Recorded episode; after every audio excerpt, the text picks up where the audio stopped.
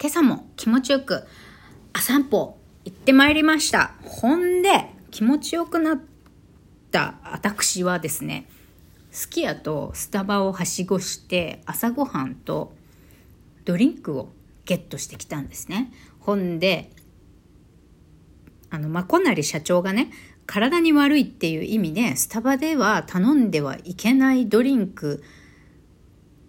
トップ3の中で2位にランク付けしたホワイトモカを頼んだんですけど、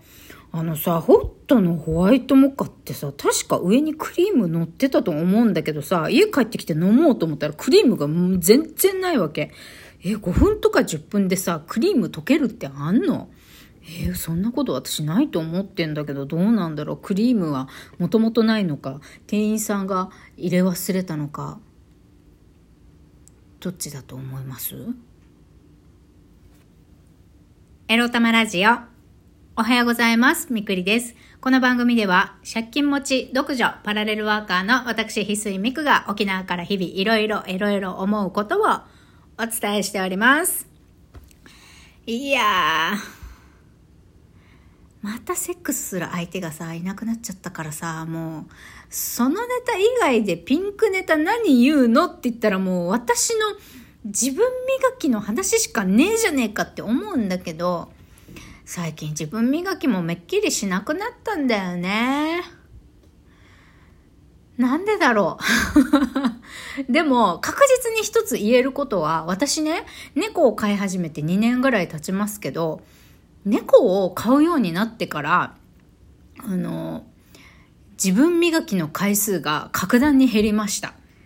ということは、これは私の仮説なんですけれども、やっぱりこう、愛を与える存在ができると、なんか満たされてね、性欲ってちょっと抑えられるのかもしれませんね。うん。まあこれはもしかしたら女性がそうなのかもしれません。さあ、これを聞いている独女で、え私のように、まあ、しばらく一人暮らししてたけど、ペット飼い始めたわっていう方、どうでしょうか？ペットを飼い始めて、自分磨き、オナニーの回数減りましたか？多分、これに関するお返事は来ないと思うんだけれども、これに関するお返事、どしどし待ってますということで、全然関係ない今日のお話に行きましょう。今日のテーマはこちら。半分諦めて、それでも心の炎は絶やさないについてお話しします。なんかさ、煉獄さんのセリフパクったみたいな今日のテーマですけど、あのー、あ散歩しててね、思ったの。すごい気持ちいいな、幸せって思ったんだけど、なんかさ何でもかんでもさ100%自分のやりたいように叶うわけないよね。半分ぐらい50%ぐらい叶ったらラッキーぐらいで半分は諦めるかって思ったんだよね。なんかさなぜそう思ったかっていうかああいうのはツイッターでねとある方の投稿を見たんです。多分あの、自分で自営業をされてて、多分ウェブ系で稼いでて、要は今、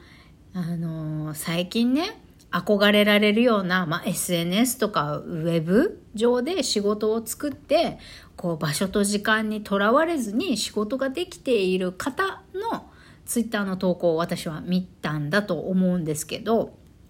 その方がね、まあ、こういうふうに生活してるけど、あの、自分の思うように100%生きることって難しい50%ぐらいかな今だってあの前よりは確かに自由な生活にはなっているけれどもそれでも100%になってないまあ50%ぐらい自由になれるとしても50%ぐらいかなまあそんなもんだと思って生きてた方がいいかも、みたいな投稿があったんですね。で、なるほど、と。私からみ、してみればさ、こう成功者に見えるこの方でもさ、この方の望む100%って叶えられてないんだなって思ったし、実はこうやって表向きはね、あのすごく、別にこの方がキラキラ投稿してるってわけでもないんだけど、今の私からしてみれば、えー、なんか自由に時間と場所に縛られてなくて何でも自分で決められ決めることができてお金のさ貯金残高気にせず自由に生きれてるように見えるけどでも多分今この生活に行くためにもいろいろ私たち表しか見てない人間には分からん。いろんな泥臭い苦労だとか実はストレスだとかあるのかもしれないなって。思った時にこんなねまださ何者でもない何のさ抜きんでた実力もない私がさ自分の望む生活100%をさそんな半年1年で叶えられるわけねえかって思ったし今私が仕事とか生活に対して不満とか不安に思ってることもまあ理解されないし国の制度は助けてくれないしまあそんなもんだよなってある種諦めてある種やっぱりそんなうまいこといかないよねっつってさ自分に尻叩いてどうにか踏ん張ってさ仕事するとか生きてくっていうのをしてかないといけないかもねって。なんか半分諦めるって言ったらネガティブなようにも聞こえるかもしれないんだけど別にねなんつうのかな。人生を諦めるっていうことではなくって樽を知るともちょっと違うけど何でもかんでもそんな簡単に望むものなんて手に入れられない。それほどの努力とか情熱とかさ行動とかさ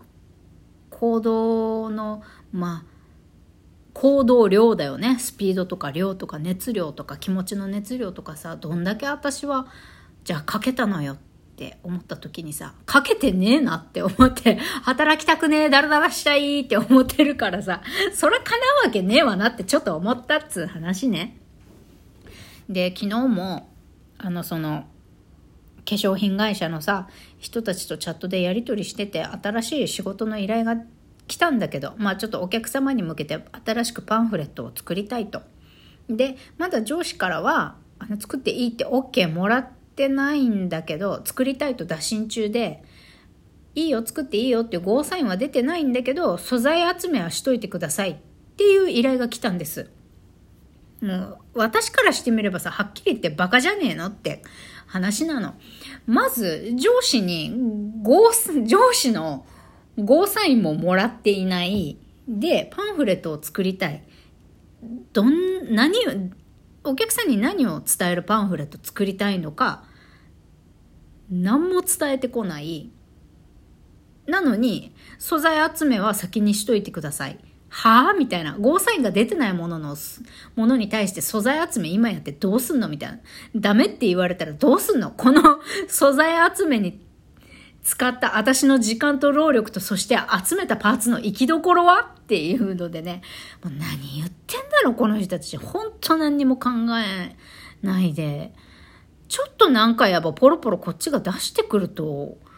勘違いもいい加減にしろよと思ってブチギレてたんですけど私。だけどそれも、なんかさ、そういうのもデザイナーあるあるなんだって。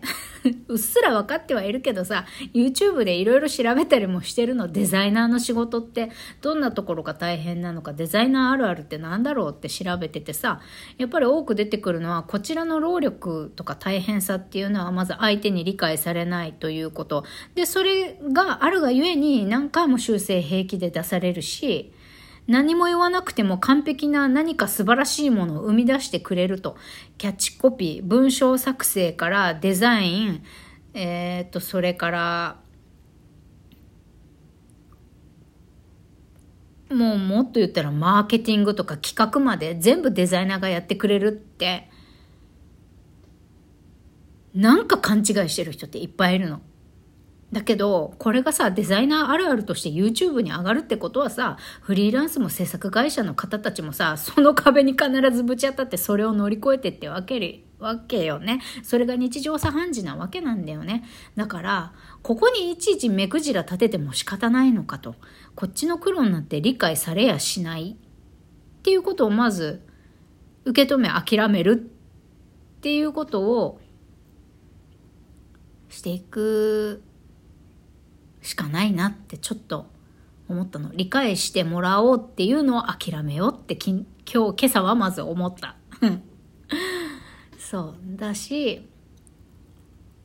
まあもう認めさせたい、こっちの言うこと聞けやって言うんだったらもう相当の実力をつけることだよね。私に頼んだら絶対うまくいくし、絶対売れるからって言えるくらいのさ、実力つけなさいよって話よね。うん。だからまあ仕事に限らずさ、人に理解されない時っていっぱいあるけど、まあそんなもんだよねって